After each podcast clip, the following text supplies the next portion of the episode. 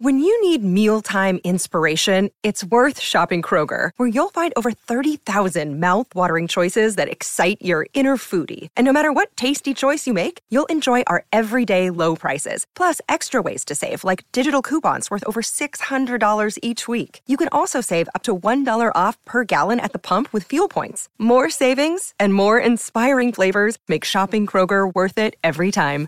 Kroger, fresh for everyone. Fuel restrictions apply. Look, Bumble knows you're exhausted by dating. All the must not take yourself too seriously and 6 1 since that matters. And what do I even say other than hey? well, that's why they're introducing an all new Bumble with exciting features to make compatibility easier, starting the chat better, and dating safer. They've changed, so you don't have to. Download the new Bumble now. This episode is brought to you by Shopify. Forget the frustration of picking commerce platforms when you switch your business to Shopify, the global commerce platform that supercharges your selling wherever you sell. With Shopify, you'll harness the same intuitive features, trusted apps, and powerful analytics used by the world's leading brands. Sign up today for your $1 per month trial period at shopify.com slash tech, all lowercase. That's shopify.com slash tech. From sponsoring cultural events to partnering on community projects, creating youth programs to supporting first responders, at MidAmerican Energy, caring about our community goes beyond keeping the lights on. It's about being obsessively relentlessly at your service. Learn more at midamericanenergy.com/social. Deja que Sci-Fi te lleve más allá de este mundo ahora y cuando quieras. Vamos. Explora nuevos mundos, vive nuevas experiencias, descubre nuevas aventuras, escapa de tu mundo con Sci-Fi. The Twilight Zone, Evil, The In-Between, The Magicians, The Librarians, Spideys y mucho más. Ahora háblame de tus sueños. Sci-Fi ahora y cuando quieras bajo demanda.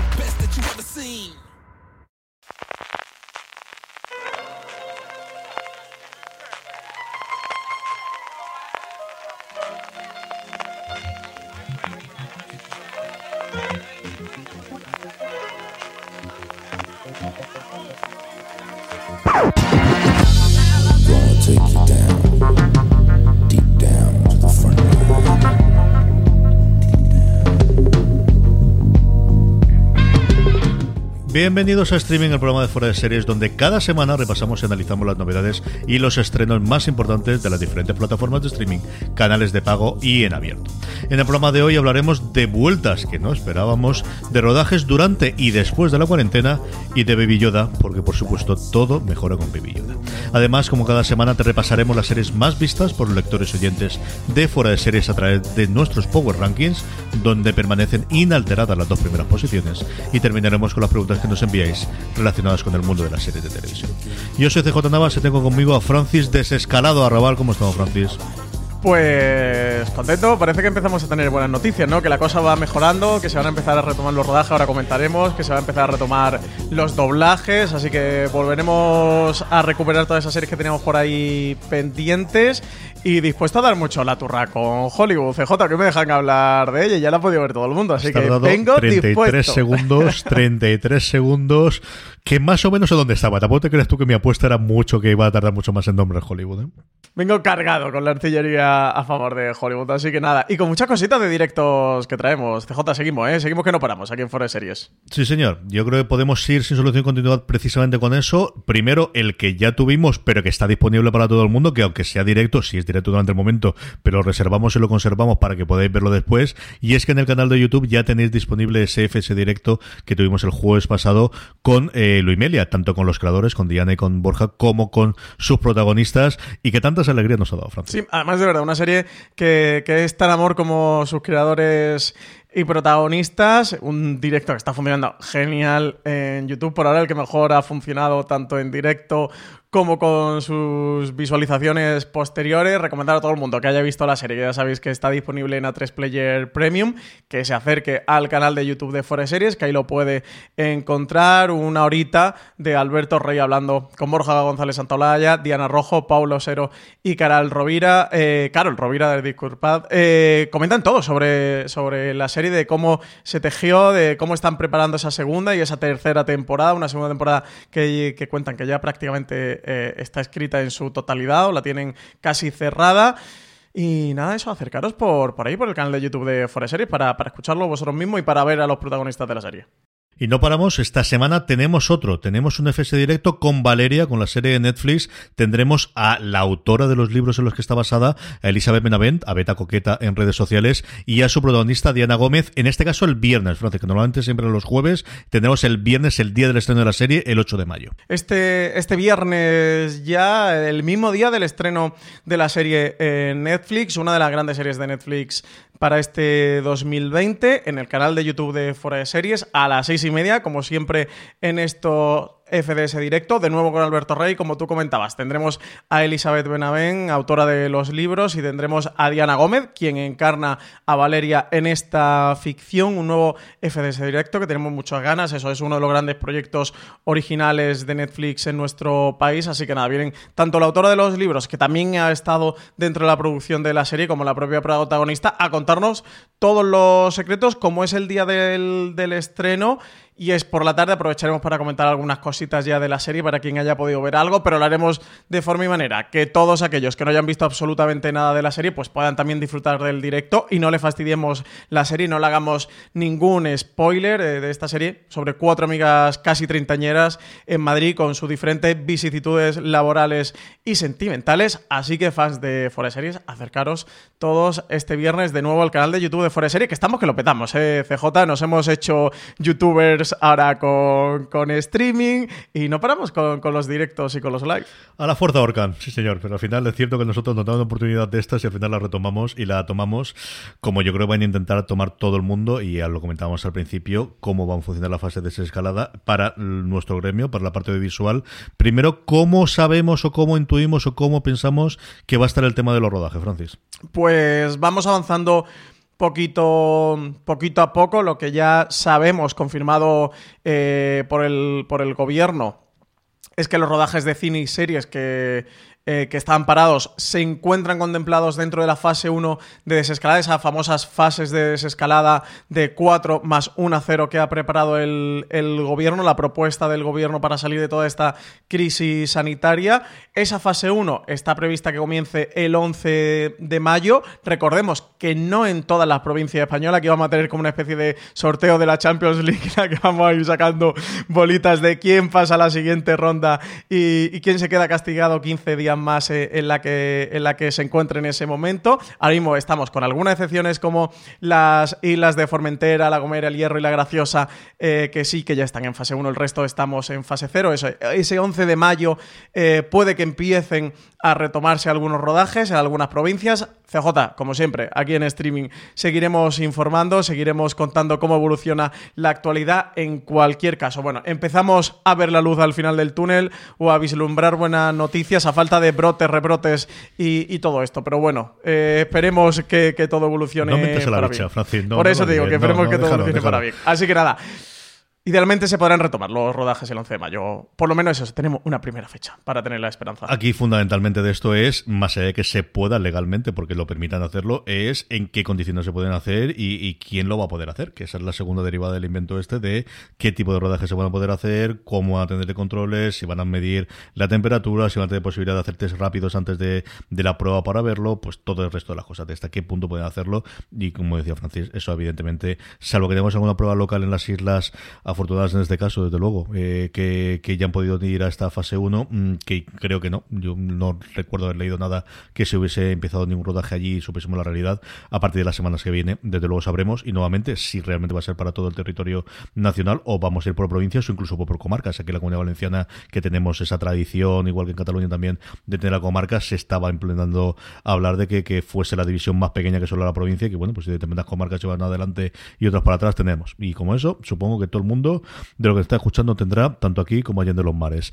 La otra derivada de esta, Francis, y otra cosa que contamos y que, que, es cierto que al principio eso no había pasado, es el tema del doblaje. Y el tema del doblaje que también va a recondomar, os recomiendo porque mañana tendremos en el Gran Angular, hablamos con Antonio Villar, que ha sido, bueno, pues actor de doblaje, un montón de cosas, pero además director, lleva mucho tiempo siendo, de hecho, fue el director de doblaje de Juego de Tronos, y nos cuenta un poquito cómo está eh, la situación, que también él nos cuenta que la, luz se ve al final la luz del, del, túnel, o al menos de luego sí que planificada, si todo va bien, y esa coletilla habría que decirla siempre, pero al final lo que hay, eh, la vuelta en no demasiado tiempo a que se puedan doblar, que hace incluso, y luego lo comentaremos cuando tenemos TNT con Blue Blue, que estén ya programadas determinados estrenos que dependen de un doblaje que todavía no se ha realizado a día de hoy.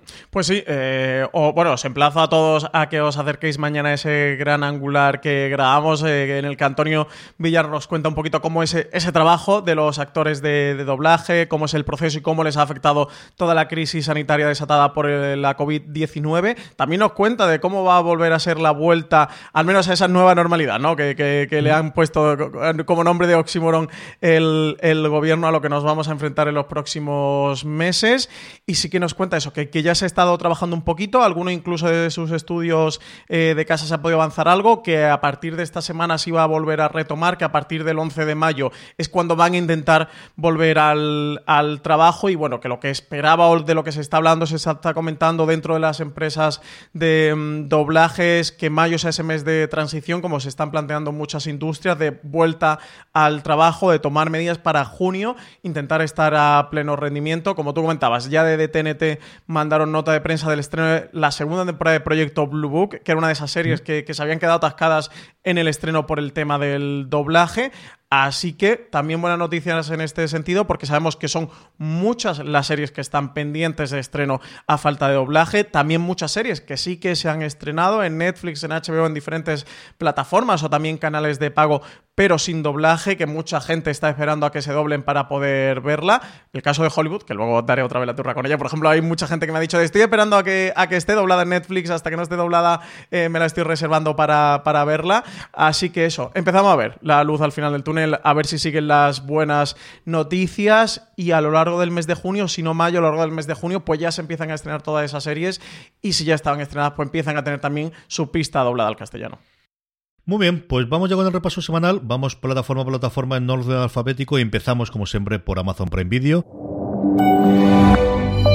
Un Amazon Prime Video que trae una de sus grandes apuestas españolas, otro eh, fruto más de ese convenio que tiene con Mediaset. Madres, la vuelta de Belén Rueda a la televisión española, estrena su primera temporada este 8 de mayo protagonizada por Belén Rueda, Ida Folk, Rosario Pardo, Carmen Ruiz y Carla Díaz Nada y producida en colaboración con Alea Media, la productora de Aitor Gabilondo. Madres aborda las historias vitales, las relaciones y los conflictos de un grupo de madres que atraviesan una etapa vital con un nexo común. Sus hijos están enfermos y reciben tratamiento en el mismo hospital.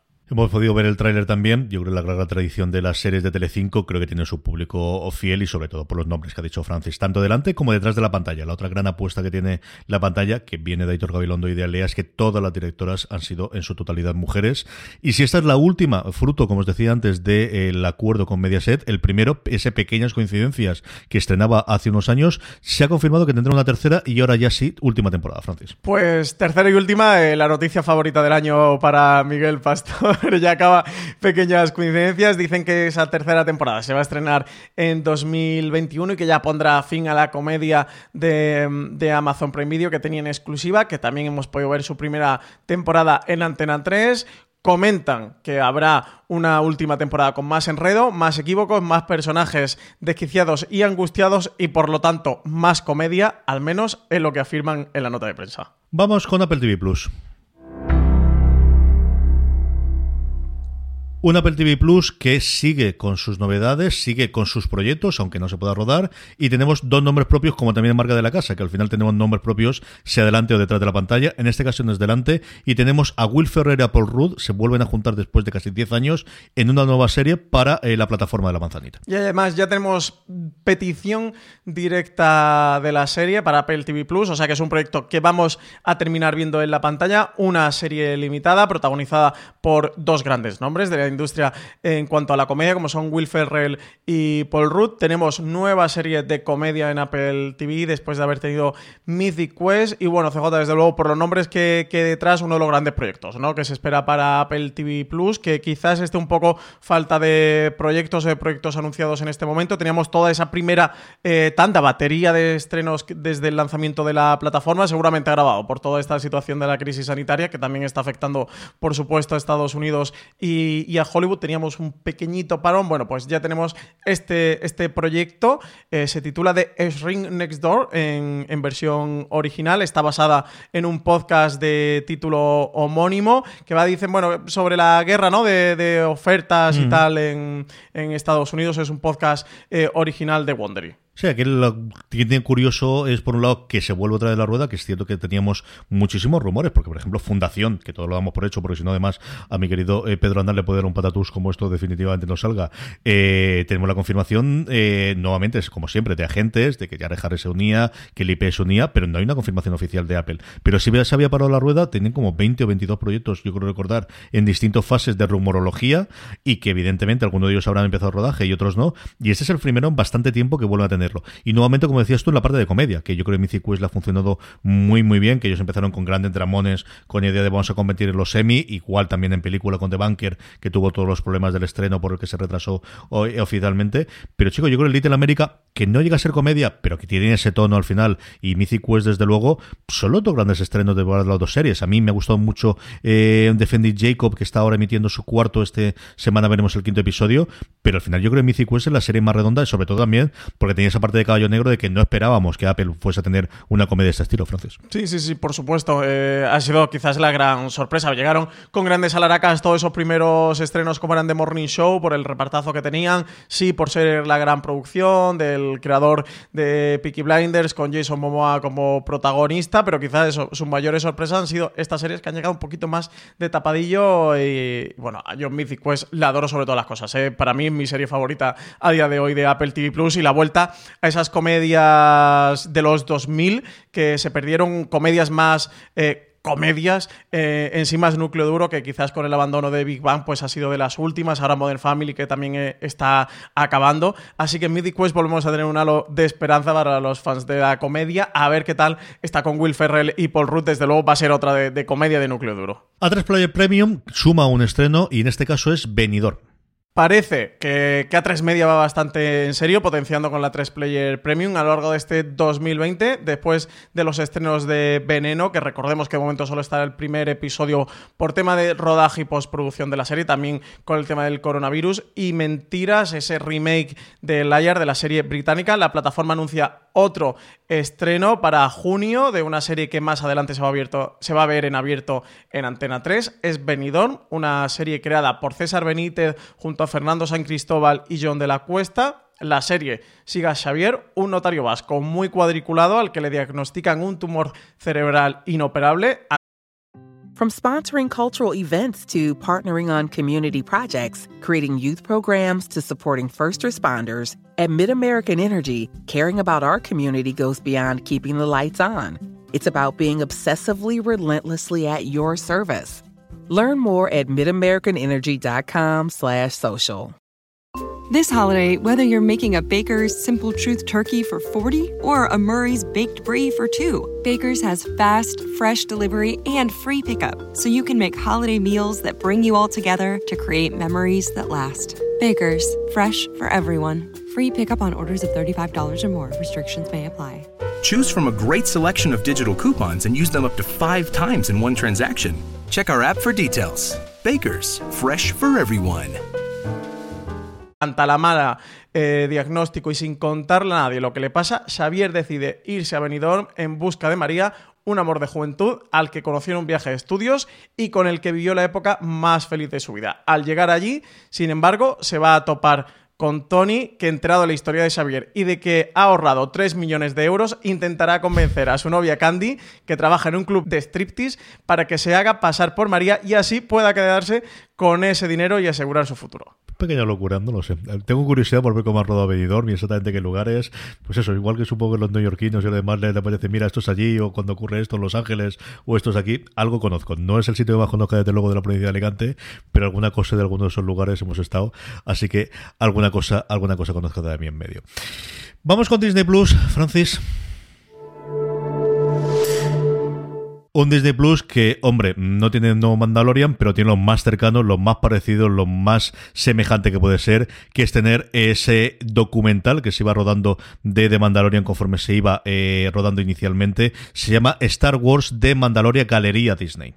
Una serie documental de ocho episodios que explica el proceso de creación de The Mandalorian. Cada capítulo explora una faceta diferente de la primera serie de acción real de Star Wars a través de entrevistas, imágenes nunca antevistas y conversaciones en mesas eh, redondas organizadas por John Fabre. Ya está disponible el primer episodio de casi la misma duración que, el episodio de, la serie. Va a tener el mismo número eh, con un total de ocho. Así que nada, tenemos este Galería Disney, Star Wars de Mandalorian, que estrenan hoy, aprovechando que es May the Force, el 4 de mayo, que recordemos, bueno, es el día de los Warsis, el día de los fans de Star Wars.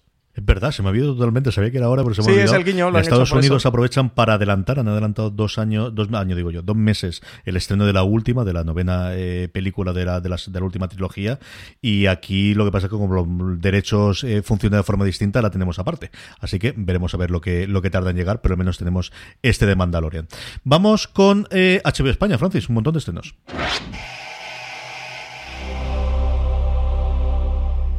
Primero y tremendamente interesante, como está ocurriendo con esta última temporada simultáneamente con TNT, el 4 de mayo, hoy también nos llega el primer nuevo episodio de esta tanda B, de esta parte B de la cuarta temporada de Ricky Morty. Y para los que nos estáis viendo en YouTube, ya habéis visto que han puesto el fondo homenajes, el garaje del laboratorio de Rick Sánchez.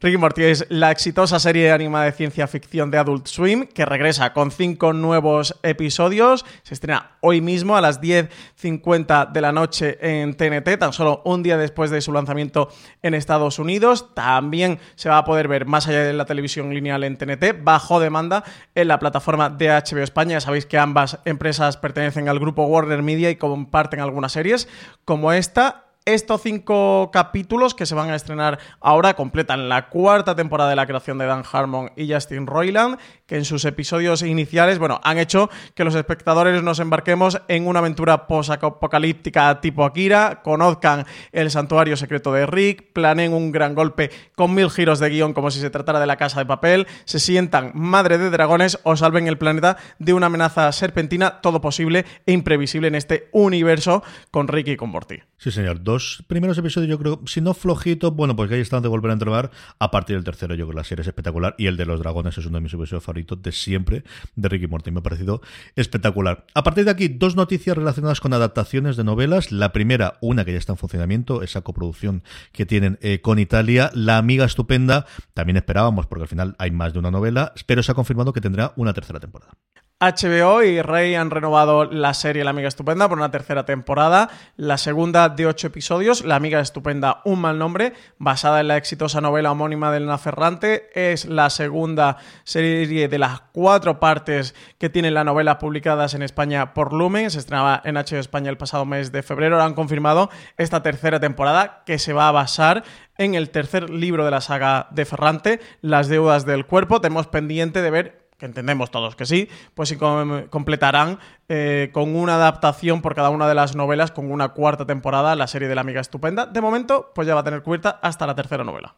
Esta de las cosas que si no permitiesen apostar, desde luego es una de las. Hombre, muy mal, muy mal, muy mal tendría que ser para que no acabasen de adoptar, desde luego, todas las novelas. Y la otra, una de mis series más esperadas de este 2020, de las que más ganas tenía. Devs era una de las primeras que se estrenaba, de los grandes estrenos de verano. Lovecraft Country, del cual ya por fin tenemos un tráiler. Se iba a hacer teaser, pero no, no, esto es un señor tráiler, son dos minutitos, ¿eh? Sí, es un, un primer tráiler, no es el tráiler definitivo, pero ya nos deja ver tanto el inicio de la trama por dónde va a ir, como los primeros sí nos dan ya que vamos a ver esos primeros bichetes Lovecraftianos en el, en el tráiler, lo tenéis disponible en el canal de YouTube de, de HBO, eso, el tráiler marca muy bien el tono que va a ser la serie, adaptación de la novela de título homónimo, con producción de Jordan Peele, de JJ Abrams, grandes nombres detrás que tiene la serie, una de las series más esperadas para este 2020, que ya tenemos confirmado de que se va a estrenar en agosto, de momento no tenemos día concreto, pero sí que la serie va a llegar a agosto, a nuestro país llegará a través de HBO España. Y CJ, ¿qué te ha parecido? Ah, yo ya te lo decía. Es decir, es que aunque no, me hubiese sacado solamente la portada del libro y ya está, tenía dudas de, de cuántos monstruitos y cuántas cosas sobrenaturales se van a sacar o cuánto van a contar eh, los personajes principales. Nos falta ver sobre todo uno de los más importantes, pero se ha centrado en la familia del protagonista y del resto de los que tenemos atrás. Y nos falta acabar de ver el otro. Y sí, hemos visto bichitos pequeñicos, el equivalente a un caniche, a unas cosas de estas que vayan por ahí, por los montes. Caniches que cosas. estos. A mí me ha gustado, ¿no? Y al final, es que a lo tonto, lo tonto, es cierto porque al final es una adaptación y no es una novela del original de Lovecraft ni del Círculo después, pero es la primera en la que vamos a tener unos mitos de Lovecraft.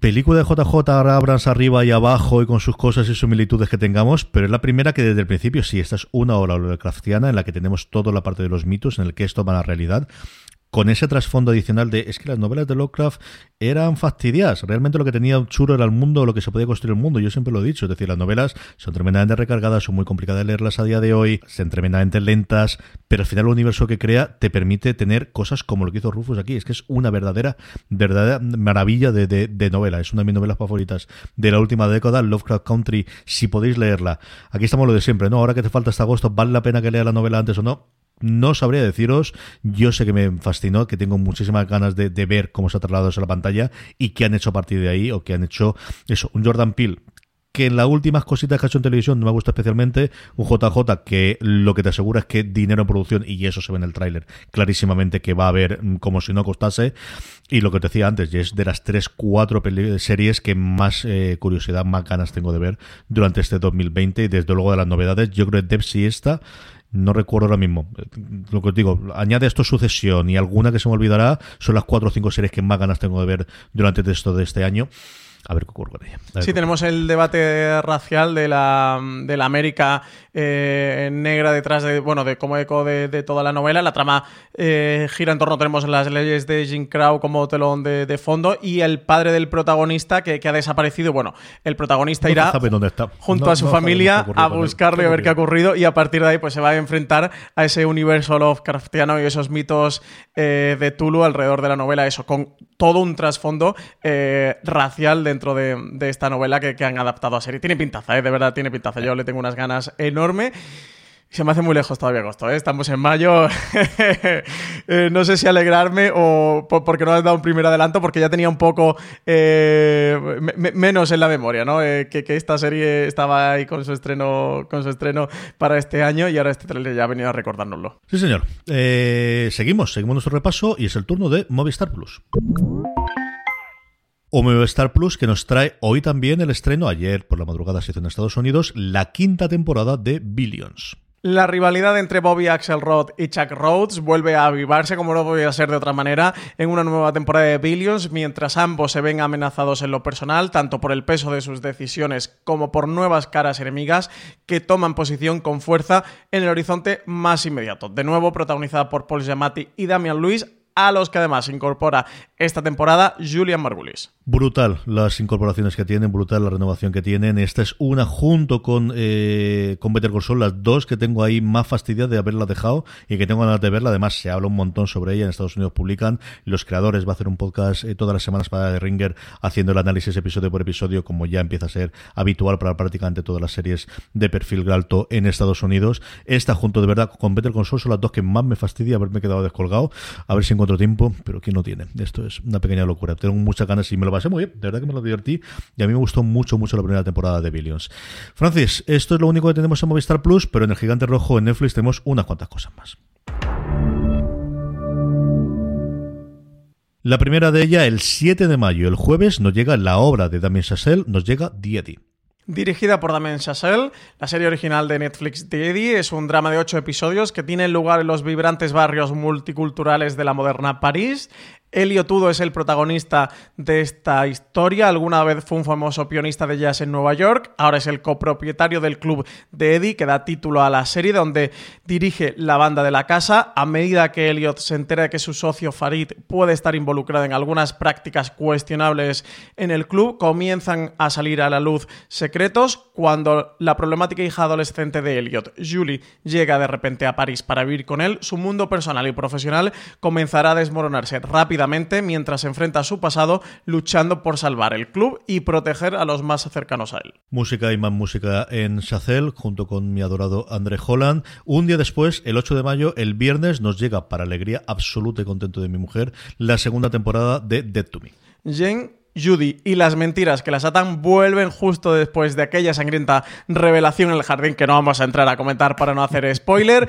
Una vez más, la incontrolable pareja se desvivirá por mantener enterrados y bien enterrados sus secretos. Al principio del programa lo comentábamos, los tendremos en FDS Directo este viernes a partir de las seis y media de la tarde, pero desde esa mañana tendréis ya la primera temporada de Valeria. Valeria es una escritora en crisis, tanto por sus novelas como por su marido y la distancia emocional que le separa. Se refugia en sus tres mejores amigas, Carmen, Lola y Nerea, quienes la apoyan durante su viaje. Valeria y sus amigas están inmersas en un torbellino de emociones sobre amor, amistad, celos, infidelidad, dudas, desamores, secretos, trabajo, preocupaciones, alegrías y sueños sobre el futuro. No le falta absolutamente nada y lo que tampoco nos falta a nosotros es haber conversado con Elizabeth Benamén, con la autora de los libros, y tenemos un cortecito, ¿verdad? Francis? Pues sí, eh, pudimos hablar con ella y mira, todo esto nos contaba sobre la serie. Yo describiría esta relación como prácticamente familia. O sea, ellas son, o sea, la relación entre las chicas del libro y las chicas de, la serie es que eh, se han escogido entre todo lo demás, es la familia que has escogido, ¿no? Cuando te vas haciendo mayor. Y de alguna manera hay una promesa tácita entre ellas, es que ellas están por encima de todo lo demás, ¿no? Eh, por encima de tíos, por encima de las propias discusiones que tengan. Eh, y yo lo, lo, vi reflejado desde esa primera escena que están en una terraza, en la terraza del viajero, eh, tomando unas cervezas. Ya hay mucha química. Mm. Pero bueno, nosotros tenemos un grupo de WhatsApp y me contaban que, que habían que se habían cogido para un entrenador para, para hacer deporte de las cuatro juntas y alguna vez me mandado alguna foto y demás. Y, y, es que la química, te vas a tomar un vino con ellas y la química es palpable, ¿no? Y yo creo que, que se, se respira tanto en pantalla porque ya se han sabido hacerlo todo muy bien.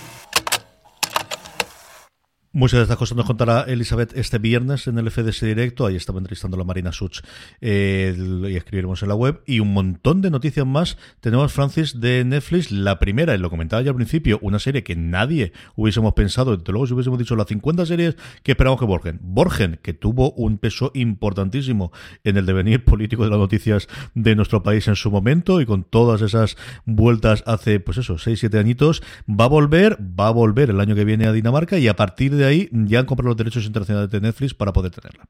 La ficción fue junto con Forbiddelsen y Bron el puente una de las mm. principales responsables del gran éxito internacional de las producciones escandinavas que se empezaron a poner de moda una de las series internacionales de más éxito de la última década. Borgen va a regresar con una nueva temporada, una cuarta temporada. Lo adelantaba Variety, que la cadena pública danesa DR y Netflix habían llegado a un acuerdo para recuperar la serie que está centrada en una política de un partido pequeño que por una carambola electoral se convierte en la primera mujer en ser primer ministro de Dinamarca. Además, las tres primeras temporadas también van a estar disponibles en la plataforma de streaming. Aprovecho para recomendárosla porque es una serie magnífica sobre todo si os gusta o os interesa la política y la política europea. Adam Price, creador de la serie, y las actrices Sitze Knudsen y Brigitte Hor Soresen regresarán para seguir a Brigitte Nybor. Madre mía, ya empezamos con los apellidos y los nombres no nada, daneses. dejando impresionado tu dominio del danés, que yo desconocía por completo.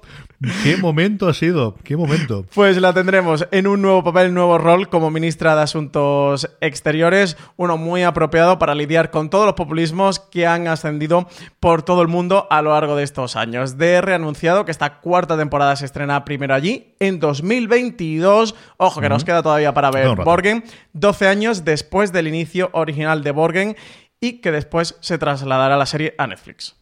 No solo en España se hacen series por la cuarentena, también en Netflix, también Jenji Kohan, la mm, autora de Wish, pero sobre todo para la plataforma de Orange is the New Black, va a hacer una serie llamada Social Distance. Pues sí, nueva serie desde el confinamiento, eh, no solo aquí en España, Genji Kohan también se suma a esta nueva moda, una serie de antología basada en la cuarentena para Netflix. Kohan y su equipo han creado este Social Distance. Eh, en exclusiva para la plataforma y nos contará pues lo que continúa eh, alrededor, ¿no? Todo lo que, que ha ocurrido alrededor del, de la crisis sanitaria y el confinamiento consiguiente causado por la COVID-19. Así que no tenemos fecha de momento para estreno eh, para la serie, nos toca esperar un poquito, pero ya sabemos que está en producción, pues eso, nueva serie sobre el confinamiento. Aquí en España ya llevamos tres, eh, una de Radio Televisión Española, otra de HBO España y otra de, de El Terrat que ha subido a su canal de YouTube. Pues Netflix también tendrá su serie sobre el confinamiento. Y las que nos faltan por ver, ya te digo yo que unas cuantas. Aquí, una cosita que eh, sorprendió el, el, viernes y quería comentarlos, y es, eh, hay una serie documental que está muy bien en Netflix, yo lo he comentado alguna vez que se llama Explain, empezaron inicialmente haciendo episodios separados.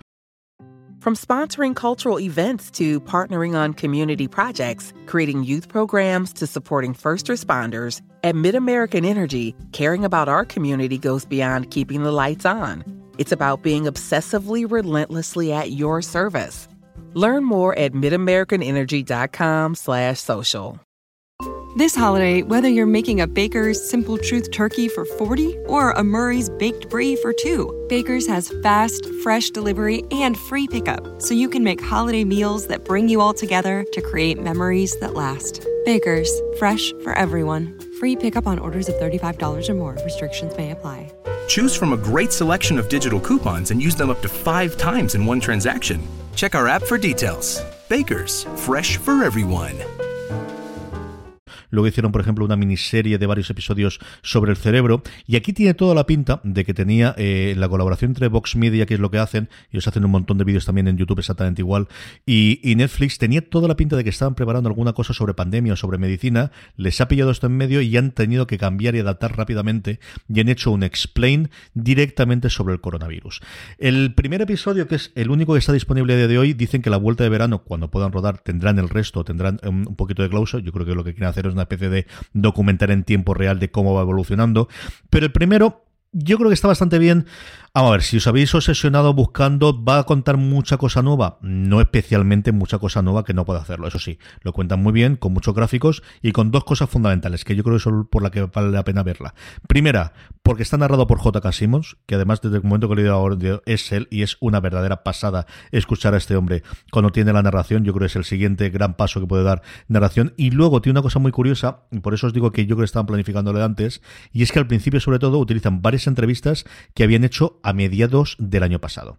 Y tienen entre ellos a Bill Gates y a varias personas más no tan conocidas contando de cómo podría ser el efecto de una posible pandemia, entrevistados hace medio año y dando cosas que desgraciadamente todos hemos visto la realidad. Entonces, aunque sea solo por esas dos cosas, por lo bien que está tratado después el tema, si necesitáis o queréis o aún tenéis ganas de, bueno, venga, y ahora con pausa y sin tener toda la acumulación de noticias y todo el follón, esto de dónde viene, por qué ha sido, qué ha ocurrido, y esas dos partes, por el doblaje, mejor dicho, por por el, la narración de J.K. Simmons y por esa parte de esas entrevistas que se hacían hace medio año, contando lo que había de, pues algunos sí que parece que si no lo sabían, sí que sabían que esto podría ser y qué medidas se podían tener, yo creo que por esas dos partes vale la pena y así que os acerquéis también al, al documental Explain en general, que tiene cosas muy muy chulas, entre ellos el de K-Pop. Yo entendí que leche era el pop coreano gracias a un episodio que tenía Explain que me contó que era el K-Pop y a partir de ahí pues hombre, mucho más moderno no me sentí, pero al menos no me siento idiota cuando dicen K-pop sin más la gente. Así que que os acerquéis a esto. Todo esto como preámbulo, porque ahora evidentemente lo que toca es que Francis hable de Hollywood. Yo me voy un rato, está bien, porque tenía que levantarme un rato. Así que nada, llámame cuando llegues dentro de tres cuartos de hora y me dices y me cuentas y ya está. Ha llegado mi momento, CJ. Mira, llevamos unos 34 minutos de programa, nos quedan 26. Yo creo que ya si quieres. Yo tiro, ¿eh? ya está, ¿no? con, lo que, con lo que queda, yo creo que tiro el resto del programa. Pues, ¿qué deciros? Desde que se ha estrenado la serie, ya sabéis que, que no nos dejaron eh, hablar en el anterior streaming porque el embargo se levantó el miércoles antes del estreno y el programa salía el lunes y desde que se levantó el embargo y ya se ha estrenado la serie que se estrenó este pasado viernes 1 de mayo y el devenir del, del fin de semana ha cambiado todo eh, mucho en torno a, la serie porque parece que, mm, la opinión se ha polarizado, polarizado, absolutamente creo que está más inclinada la balanza del lado sobre todo la parte de la crítica ¿eh? que no le ha gustado nada o que directamente creo que le ha horrorizado la serie a mí ya sabéis lo que me ha gustado. Me reafirmo en que de momento para mí es la mejor serie de 2020 y que creo que muy buenas series tienen que venir lo que queda de año y casi seguro entiendo que va a estar en mi top eso, quedan los Lovecraft Country, quedan muchas grandes series por estrenar este, este año. Esperemos que alguna de ellas no se nos retrasen para el 2021.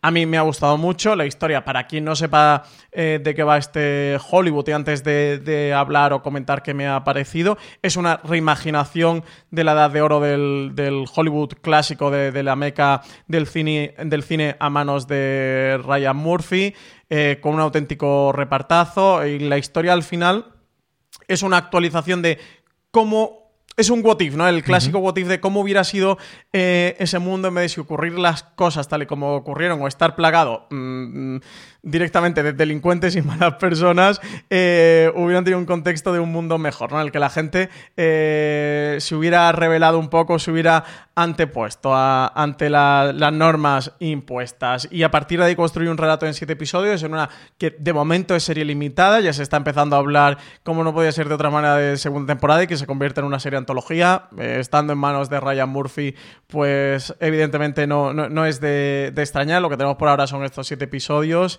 y para mí es una de mis series favoritas. Creo que es una serie mm, preciosa en el, que, en el que nos plantea eh, ese Hollywood dorado. Yo, yo lo hablaba con María Santos, aunque vi la serie, que si miras el Hollywood de la Edad de Oro, eh, y yendo a una cosa diferente, pero que tiene que ver a, mí, por ejemplo, me pasa eh, como con, con Louis C.K. de es una obra que admiras mucho, te gusta mucho la época. Dicho eso, eh, eran racistas, eran machistas, eran homófobos, o sea, eran una joya. Todo, todo lo que estaban allí, ya no te digo los productores o los directores de, estudio, el contexto eh, social y, de la época que te cuenta Hollywood, ¿no? Y, eso puede tener un poco la sensación como cuando ahora te levantas a ver Louis, de, es un tío que admira mucho su obra, lo que él hizo es tremendamente deleznable y el tío es un, un delincuente, ¿no? Y se merece todo lo que le ha ocurrido y bastante, bastante peor. Y a partir de aquí, eh, Ryan Murphy es una época que, ama, que, adora, que ya lo sabíamos, lo vimos en Feud recientemente en, la serie, que aquí, bueno, pues ha hecho esta versión alternativa de, este Hollywood en el que todo esto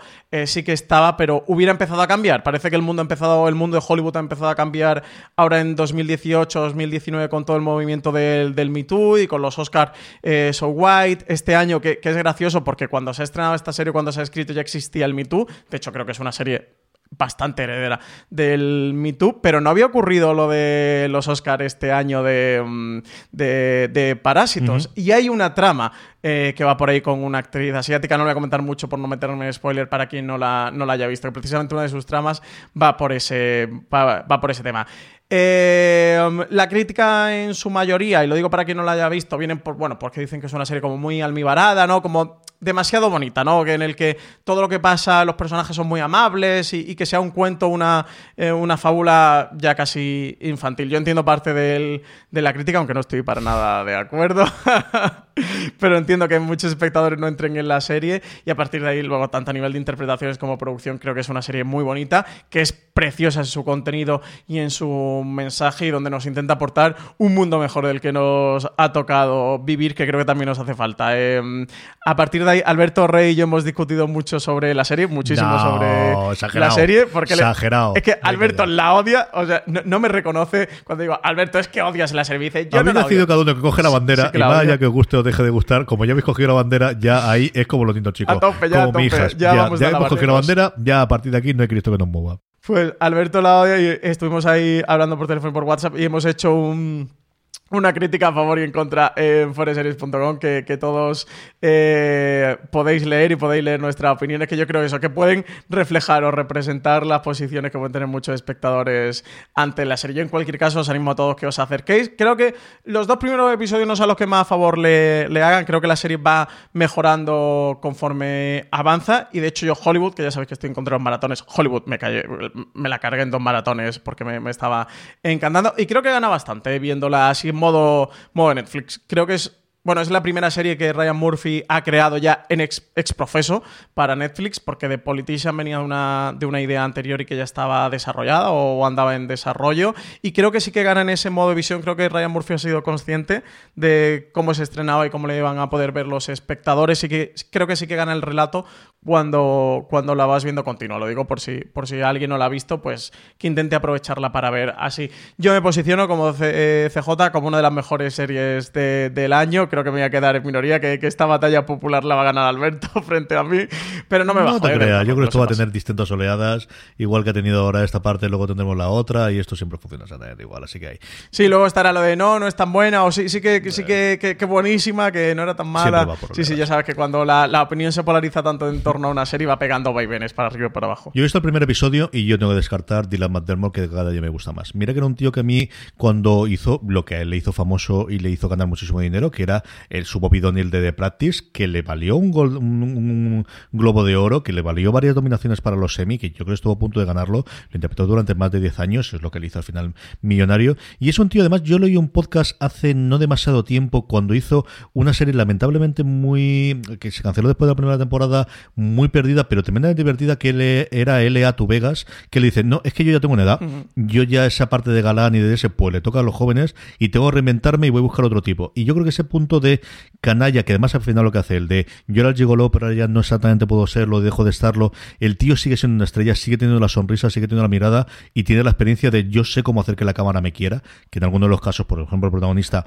que es un tío insultantemente guapo, pero creo que esa parte le falta todavía, a mí solamente por Matt Damon de verdad creo que vale la pena verla, pero es un tío que me gusta muchísimo, muchísimo. Si te ha gustado su personaje, tienes que ver la serie porque te va a fascinar. Para mí de los personajes más bonitos que tiene Hollywood y tiene particularmente dos escenas del quinto al séptimo episodio con, los, con las que lloré. O sea, literalmente lloré en el sofá moco tendido con él y con un par de cosas que le pasa. Al final Hollywood también habla mucho, que creo que, que esa parte está quedando enterrada en el, en el, en el debate, sobre los desheredados o los desposeídos de la edad de oro de Hollywood, sobre toda esa gente, en el primer episodio te lo presentan, que llegan cada uno de diferentes partes de Estados Unidos, porque la gente de Los, de los Ángeles o que vive en Los Ángeles, nadie es de Los, nadie de Los Ángeles, pasa casi como Madrid, que al final cuando te ponen a preguntar nadie es de, de Madrid, cómo llegan de diferentes puntos, con sueños y terminan trabajando, pues uno en una gasolinera, otro prostituyéndose, otro de camarero, em, de lo difícil que es alcanzar ese sueño, de las motivaciones y, los deseos por los, que, por los que luchan. Y desde ese punto de vista sí que Hollywood se puede quedar como un cuento muy amable, pero, pero sí que te está contando esa otra historia. Al final, la historia de Hollywood que conocemos es la historia de los triunfadores. Son las historias que se escriben y de los que han llegado a ser grandes actores o grandes galanes o grandes estrellas de Hollywood o grandes directores o grandes guionistas. Todos esos que, mm, quedaron relegados y que nunca tuvieron su oportunidad, eh, no conocemos sus historias. Y creo que Hollywood sí que intenta compensar un poquito esto. Aunque, bueno, no voy a comentar nada más porque me iba a meter el En fin, que Francis hablará mucho más de Hollywood, que tendremos review, que tenéis ese artículo con Alberto que luego recordaremos también. Nos quedan nada, dos cositas más para, para hacer el repaso. La primera de ellas, sorprendente, es Sky Francis, que chico, yo me sorprendí un montón porque nos mandaron a todos los abonados una, una cuenta diciendo que los eh, tanto XN como XN Now y también por la parte de Cine Sony dejaban la plataforma este próximo 31 de mayo. Pues sí, una mala noticia para todos los abonados de Sky, porque como tú el cine de, de Sony y las series de XN y XN Now dejan de estar disponibles en la plataforma. Lo comunicaban el pasado 30 de abril. Eh, dejarán de estar disponibles. El último día que van a estar disponibles será el 31 de mayo. A partir del 1 de junio ya no estarán estos contenidos que sí que están o continuarán el resto de plataformas. Bueno, no sabemos qué, ha podido ocurrir, si, si, ha terminado el contrato, no lo han renovado o qué ha ocurrido. Eh, yo he preguntado a XN, no me ha dado tiempo de preguntar en, eh, por Sky, sí que he preguntado a XN. Me han dicho que no había mucho más que añadir que, que lo que nos había llegado a través de, la nota de, prensa. Así que, bueno, pues triste noticia para los que tenían Sky, que pierden el contenido de XN Now, que tiene grandes series. ¿eh? Ya sabéis que a mí me encanta Mr. Mercedes, pero por ejemplo, tienen Bronx, que antes también la comentábamos con, con Borgen y otras muchas grandes. Pues sí, una cosa curiosísima eh, y por fin, por fin, por fin mañana, mañana día 5 nos llega, también al día siguiente estará en HBO, pero nos llega ya a Televisión Española la cuarta temporada del Ministerio del Tiempo francés. De la mano de Javier Olivares, los nuevos capítulos exploran momentos tan diversos como la convulsa corte de la Inglaterra del siglo XVI o la España de la posguerra civil, pasando por la movida madrileña o el siglo de oro de Velázquez, sin dejar de imaginar lo que podría suceder en el futuro si cambiamos la historia. De nuevo, esta cuarta temporada de la serie reúne a la mítica patrulla compuesta por Julián, Amelia, Alonso y Pacino, a los que también, bueno, pues acompañarán Lola, eh, Irene, mm, Salvador, Ernesto, pues todo el reparto de la serie que vuelve de nuevo en esta cuarta temporada. Ya sabéis que algunas de ellas han tenido idas y venidas, algunos personajes se han ido canellendo. En esta cuarta temporada vamos a tener en mayor o menor medida a todos los personajes. Sí, señor. Hablaremos muchísimo, evidentemente, sobre el Ministerio del Tiempo. Tenemos todos una canal loca que tenemos y estuvimos hablando con Javier Olivares y nos dijo unas cuantas cosas, Francis es más el Ministerio del Tiempo de la primera temporada que nunca. Ese ha sido el concepto. Y es un concepto en el que además he trabajado muy a fondo porque yo creo que eh, más allá de la gente que le guste, que no le guste, uno sabe lo que hace bien y mal. Y yo creo que en, las tres temporadas ha habido grandísimos capítulos, pero también ha habido eh, capítulos de mucha transición y muy intercambiables, ¿no? Entonces, eh, esta temporada yo creo que los ocho capítulos son en sí mismos muy potentes. ¿no? Entonces, eh, hasta en la primera, si recordáis, que acabó con Lorca, eh, empezó muy fuerte, pero luego estaba el de Lazarillo, que estaba muy bien la idea, o el otro del siguiente. Había momentos muy buenos porque se mantenían muy bien, porque si no teníamos, como en esta temporada, hay veces que de los ocho capítulos hay cinco y medio, seis que son de historia, pero hay dos, dos y medio y casi lo que va recorriendo toda la serie, que es una aventura con nuestros personajes y lo que le pasa a nuestros personajes. En ese sentido es muy fantasy también, ¿no? Pero sí, yo creo que es, que es más Ministerio del Tiempo que nunca. De hecho, los cuatro primeros son muy lo que yo denominaría Ministerio del Tiempo Classic, ¿no? A partir de, de la segunda parte, si nos dejan, es la parte más arriesgada. Me gustó el ese si nos dejan. sí, total. Me fascina eso y el concepto Ministerio del Tiempo Clásico. Yo soy muy eh, mañana, eh, martes, tendréis disponible en foreseries.com la entrevista que le hizo Marina Sucha a Javier Olivares, un fragmento de, ella, la, habéis podido escuchar ahora en este corte. Mañana la tendréis en la web en, formato texto, en el que además eh, habla CJ de The Good Fight, de cómo The Good Fight es para él una escuela absoluta, un máster de guion constante en cada uno de los episodios y le ha servido de fuente, incluso de inspiración eh, para esta nueva temporada del, Ministerio del Tiempo. Eso se, se, declara fan de voto eh, de, de, los King y de su serie. Es que es muy seriéfilo, es que una cosa que ocurre con toda la gente que ahora está en guion. Yo la semana pasada que hablaba con Borja y recordaba alguna de las cosas, es que la gente que está en guion de series en España, que siempre antiguamente tenía la parte de estoy haciendo esto porque no puedo hacer cine, pero realmente mí lo que gusta es el cine y cosas de estas, esta gente muy serífila. Es que le gustan mucho las series, siguen las series, comentan las series, hablan de series y, y viven de series. Y al final ven que ese es el medio, pues igual que es para nosotros, ¿no? This holiday, whether you're making a Baker's Simple Truth turkey for 40 or a Murray's Baked Brie for 2, Baker's has fast, fresh delivery and free pickup, so you can make holiday meals that bring you all together to create memories that last. Baker's, fresh for everyone. Free pickup on orders of $35 or more. Restrictions may apply. Choose from a great selection of digital coupons and use them up to five times in one transaction. Check our app for details. Baker's, fresh for everyone.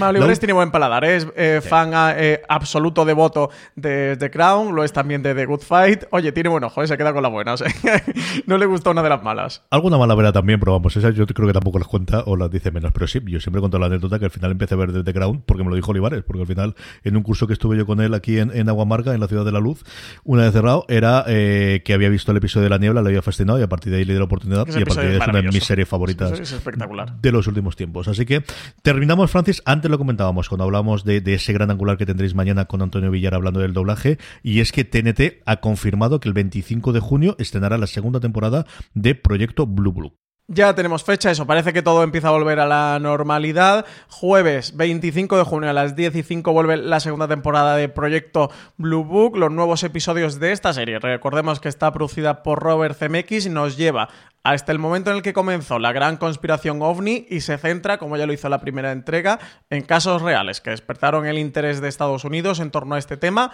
como los controvertidos casos de Roswell y el Área 51 que van a protagonizar esta nueva temporada. Precisamente un momento en el que Estados Unidos se ha revelado alguno, hay un metraje que se grabó del cual le hemos hecho entre cero y nada de caso. Así sí, una cosa en otra circunstancia. Llevaríamos tres meses hablando de si era aquello, dejaba de ser, y a día de hoy, vale, muy bien. bueno, que Jiménez estará con ¿eh? Está liado con el coronavirus ahora y está también con esto. es el momento de hacer estas cosas, sí. La revelación de Nessie y todo lo demás. Si quieres sacarlo con una cosa de que nadie se entere, desde luego es el momento, indudablemente. Lo que sí que os tenéis que de nuestras recomendaciones de todo lo anterior, de un montón de estrenos. ¿Cuál te queda, Francis? Pues yo me voy a quedar con JD, la, la serie de Damián Chazelle para Netflix. Ya sabéis que, me encanta él eh, como director y toda su obra. Así que me voy a poner con la serie, que no he tenido tiempo para verme este fin de semana porque he estado con, otros líos y con los vídeos de James Corbin en, en, internet de los musicales de los Crosswalk Musical. CJ, no sé si los conoces, pero si, si no tienes tiempo, no te metas ahí porque, porque es un túnel en el que he entrado este fin de semana y no he conseguido salir, pero eh, sin duda eso, me pondré con JD en estos días. Por cierto, Space Force ya está con, subtítulos en castellano, ¿eh? que ya ha empezado el primer episodio. Eh, no, no, puedo comentar nada porque hay embargo, pero ya la comentaremos las próximas semanas. La mía mucho más sencillo. La mía, evidentemente, es el Ministerio del Tiempo. Ya sabéis, mañana vuelve a Televisión Española. A partir del día siguiente, además de Televisión Española, lo tendremos en HBO los episodios. Y vamos con el Power Rankings, Francis. Vamos ya con las series más vistas por nuestra audiencia durante esta semana. Unos Power Rankings que, como siempre os digo, hacemos a partir de una pequeña encuesta que realizamos semanalmente en foradeseries.com. La forma más sencilla de que no se os pase, de que no se os olvide y de esa forma que votando vuestras series favoritas estén lo más alto posible del ranking es que os unáis a nuestro grupo de Telegram, telegram.me barra fuera de series. Ahí cada vez que hacemos la encuesta, cada vez que la colgamos en fuera os mandamos un aviso, os mandamos y para que en cuestión de nada, 10-15 segundos, nos pongáis las tres series que más os han gustado de la semana anterior. Así es como hacemos estos Power Rankings. Unos Power Rankings que empiezan por el puesto número 10, una nueva entrada, vis a vis el Oasis, el parece última o proesta, no sabemos si será el cierre de la franquicia o al menos sí que desde luego es lo último y el fin para alguno de sus eh, de sus actrices y desde luego de los personajes. La serie de Fox, como os decía, Vis a Vis Oasis, ocupa el puesto número 10 de nuestro Power Rankings. Y la novena posición es para otra que entra por primera vez en nuestro Power Ranking, segunda parte de la serie antológica Manhunt, esta titulada Diddley Games. Esta es la que yo tengo pendiente a ver si me pongo con ello. Cuatro puestos cae con respecto a la semana pasada, la tercera temporada recién estrenada en Netflix, Fauda. Y séptima posición para Homeland, que acabó eh, su última temporada, ya ha cerrado la serie original de Showtime aquí en España. Recordemos que la emite Fox, que estamos preparando un gran angular sobre el legado de Homeland, ¿eh? que, que tendréis disponible la semana que viene. El sexto vuelve otra vez al Power Ranking donde nunca dejó, tuvo que salir lo que hacemos en las sombras, la serie HBO España, que qué maravilloso cuarto episodio se Eso te iba a decir, menudo último episodio que nos ha dejado, qué ¿eh? Pasada, Mejor serie de comedia eh, actual. Mejor serie de comedia actual. Yo decía con el estreno de los dos primeros episodios, de nuevo, los fans de la comedia, este estilo documentarios que os gusta la comedia, de verdad, de pasarlo bien y reíros a carcajadas, acercaros lo que hacemos en las sombras con esta segunda temporada, porque aún mejor que la primera. ¿eh? Mira que la primera ya puso el listón alto, la segunda aún mejor. Qué maravillosa lo que hacemos en las sombras. Quinta posición, CJ, para otra serie maravillosa de la que tú y yo somos muy fans, The Good Fight, eh, que repite puesto con respecto a la semana pasada, que ya está de vuelta, que ha habido también nuevo episodio. También un episodio maravilloso, a ¿eh? me ha encantado el mm. último de The Good Fight. A ver si cogen el ritmo y pueden emitir todo lo que había, que parece que sí, de inicio está anunciado que la semana que viene emiten el episodio nuevo. A ver, a ver qué es lo que ocurre finalmente. A partir de aquí, dos entradas nuevas de Netflix. La primera de ellas, The Last Kingdom Una de esas series que como sabemos funciona tremendamente bien, nueva temporada de estreno, puesto número 4 en nuestro Power Rankings. Y la tercera, ya metiéndose en el podio, para el último baila esta serie de documental de ESPN junto a Netflix sobre Michael Jordan, sobre su trayectoria y sobre ese último año en los Chicago Bulls. Sí, señor, que ha sido un revulsivo desde luego para la televisión americana y también a nivel internacional. Tenéis la crítica de la serie hecha por Marina Such, pues nuestra experta en deporte y especialmente en baloncesto, que no había de otra forma que pudiese comentarla. A partir de aquí, se queda todo exactamente igual que la semana pasada. Westworld sigue ocupando el puesto número 2, último episodio que se ha emitido hoy y que yo todavía no he podido ver, Francis. Yo tampoco, y qué ganas tengo de verlo. Bueno, ahora eh, me voy a ir a comer y me voy a poner con el último episodio de, de Westworld, porque el penúltimo tela, ¿eh? No hemos comentado aquí nada, porque es que Westworld, cualquier cosa que digas es mega spoileraco. Eh, el penúltimo tela, a ver qué tal. Este, recordemos que esta tercera mm, temporada solo ha tenido 8 episodios con respecto a los 10 que tuvo las dos anteriores. Nos han quitado dos, encima que nos hacen esperar 18 meses, nos quitando episodios, en fin. Tremendas injusticias de, de parte de Jonathan Nolan y Lisa Joy. A ver qué tal ha cerrado. Yo creo que la semana que viene, aunque sea sin spoilers, la comentaremos aquí en, en streaming. Primera posición, CJ, para Better Call Saul, la serie que lleva las aventuras, las andanzas de Saul Goodman, spin-off de Breaking Bad. Lo hemos comentado aquí mil veces en streaming porque toda la semana se cuela en nuestro Power Ranking, quizá la temporada más alabada de Better Call Saul. Oye, que no es Breaking Bad porque no lo ha sido a nivel de eh, llegar a la cultura popular, pero que a nivel de calidad desde luego que se está consolidando, ¿eh? junto a su serie madre. Sí, señor. Vamos y terminamos antes de ir con las recomendaciones de la semana, antes de ir con lo que hemos hecho en fuera de series.com con las preguntas de los oyentes, preguntas que nos hacéis llegar a través de las redes sociales, donde somos fuera de series en todas y cada una de ellas, en Instagram, en Twitter, en Facebook, donde queráis, nos tenéis como fuera de series o también, como suele ser más habitual, en esa pequeña encuesta que os mandábamos previamente para hacer el Power Rankings, os dejamos siempre un pequeño lugar para que escribáis, para que nos hagáis preguntas o para que, como hace Enrique Llanes, nos diga, no, hoy no hay no preguntas, solo daros las gracias por todo el contenido que hacéis, sois geniales, muy agradecido, por gracias a ti, Enrique, y a todos Pues sí. los que nos oís, nos leéis,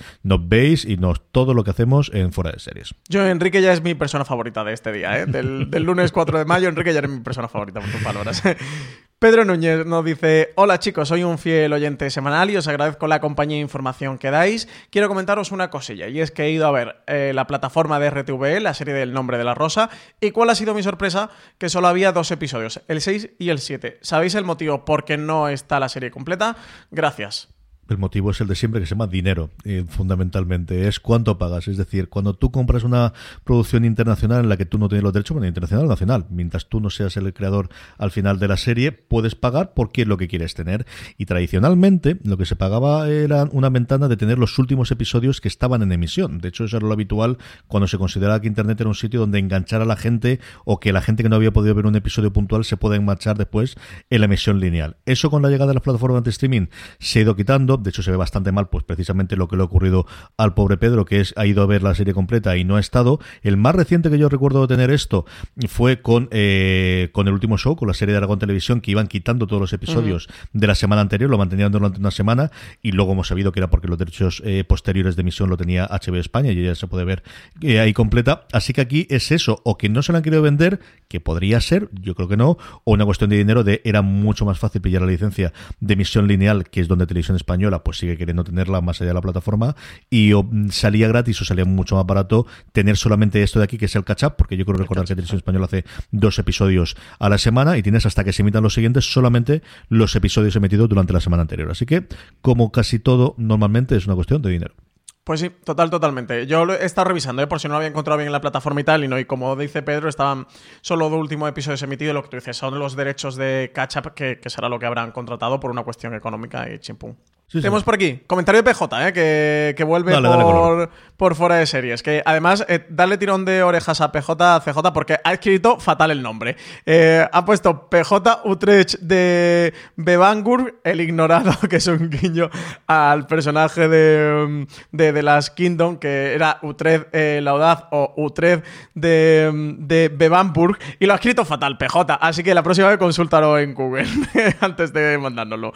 Nos dice, al hilo de lo de Sky, XNCJ que hemos comentado antes, nos ponía, nos comunica Sky que desde el 1 de junio dejan de estar disponibles los canales de Sony, XN y XN Now, en su oferta. Nos huele a renegociación de las grandes operadoras, Movistar que no lo incluye en su Lite, Orange y Vodafone para tener otra exclusiva y quitarse competencia de en medio. Me consta que mucha gente tenía Sky por XN y XN y que ya que no estaba en Movistar eh, Lite, que combinado con Sky, pues la oferta era buenísima por 15 euros al mes. Dice que ahora hay que pasar por el pack de internet, más móvil, más televisión, etcétera, etcétera, sí o sí, para verlo. Dice, no os digo guapos, que os lo tenéis muy creído.